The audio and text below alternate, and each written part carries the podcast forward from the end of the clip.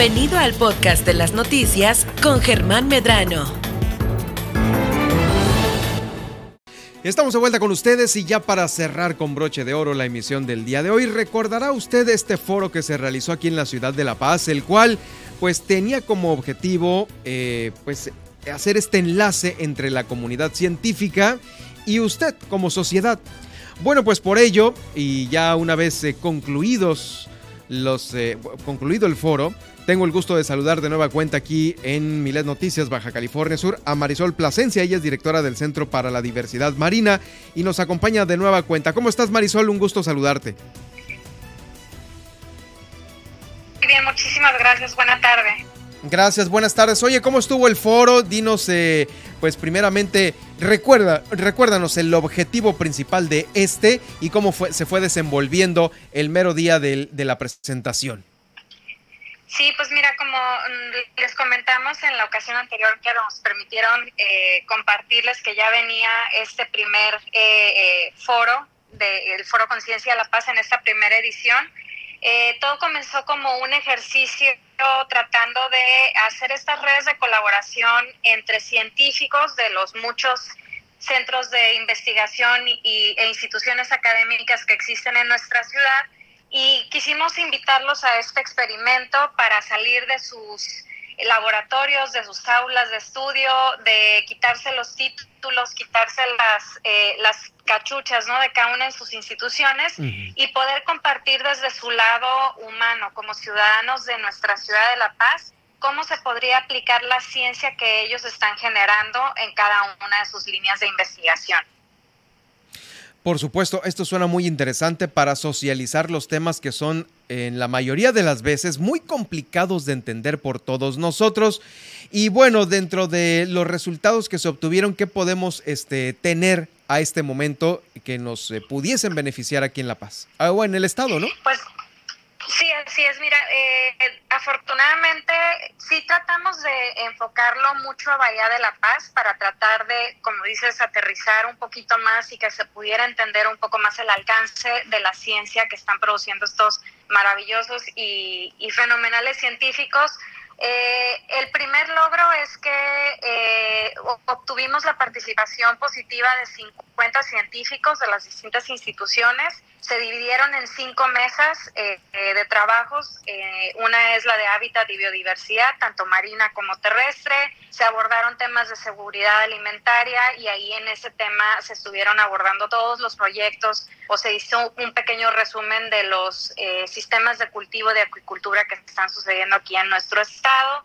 Eh, el otro tema era economía circular y se ponía de ejemplo el proyecto de cultivo de ostras perleras y que después utilizan todos los derivados en distintos productos, ¿no? Hasta cosméticos y, cremas y demás, o incluso ornamentas, ¿no? Este, temas de decoración para la casa.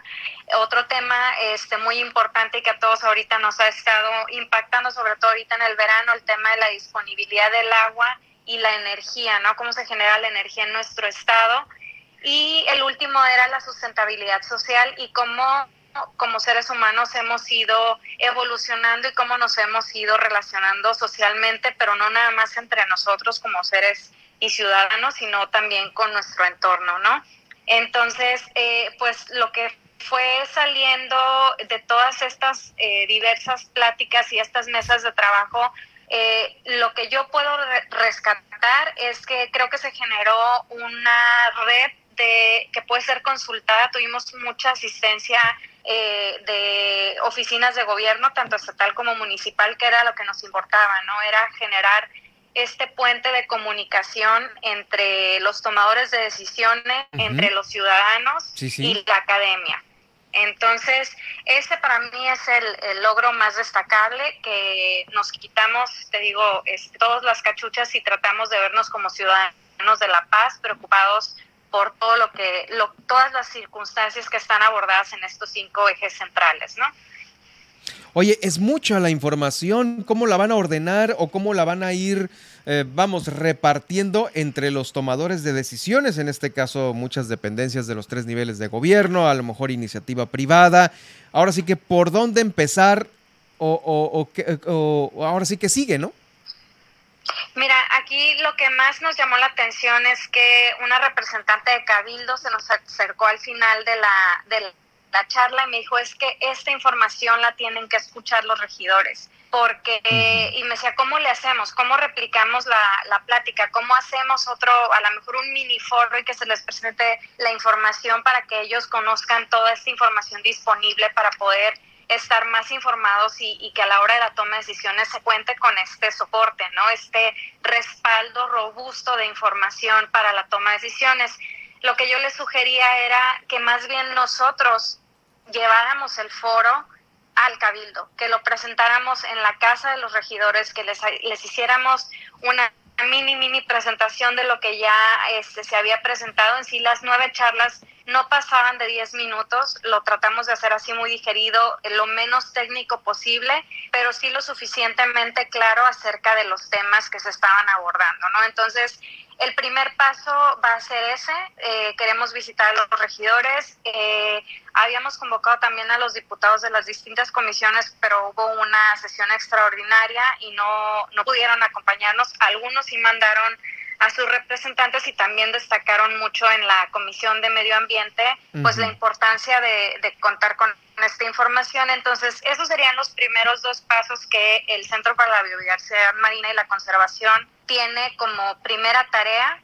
Es de si ya logramos abrir estas puertas, si ya logramos despertar esta curiosidad con estos tomadores de decisiones, hacerles llegar esta información eh, de primera mano, ¿no? Y directamente en sus, en sus oficinas. Oye, y quedaron seguramente muchos este, temas pendientes, ¿no? Eh, ahora sí que el tiempo fue muy corto y me parece que, eh, ¿qué fue lo que faltaría en este caso abordar que te deja como experiencia el haber concluido la primera edición? ¿Qué faltaría?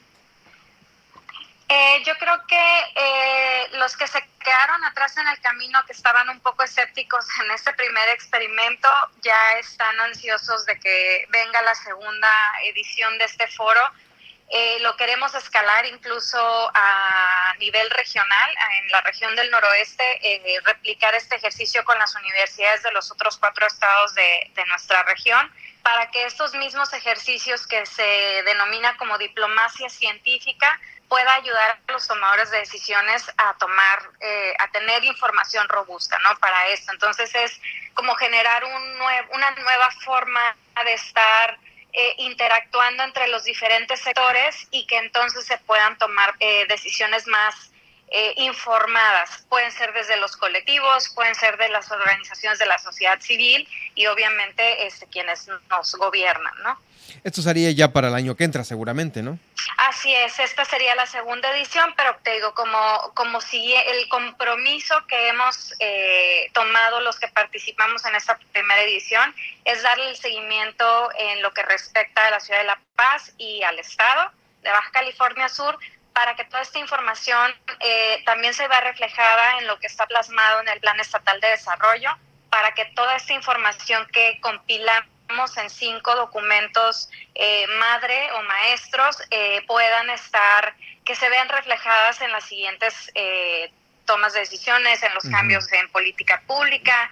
Se está hablando de la, una ley de mares y costas para el Estado, entonces yo quiero poner a toda esta red de científicos disponible este, en nuestro Congreso para que puedan saber que tienen a todos estos, como si fuera un recetario, ¿no? tienen a 50 especialistas a los que pueden consultar, invitar y que sean asesores para estas, estos movimientos tan importantes para nuestro, nuestro Estado en tema de política pública. Sí, suena muy bien, suena muy bien y por supuesto te vamos a invitar cada semana para que nos platiques algunas de las propuestas que pudiesen en un futuro ser política pública y bueno, aquí tendrán el espacio cada semana, Marisol.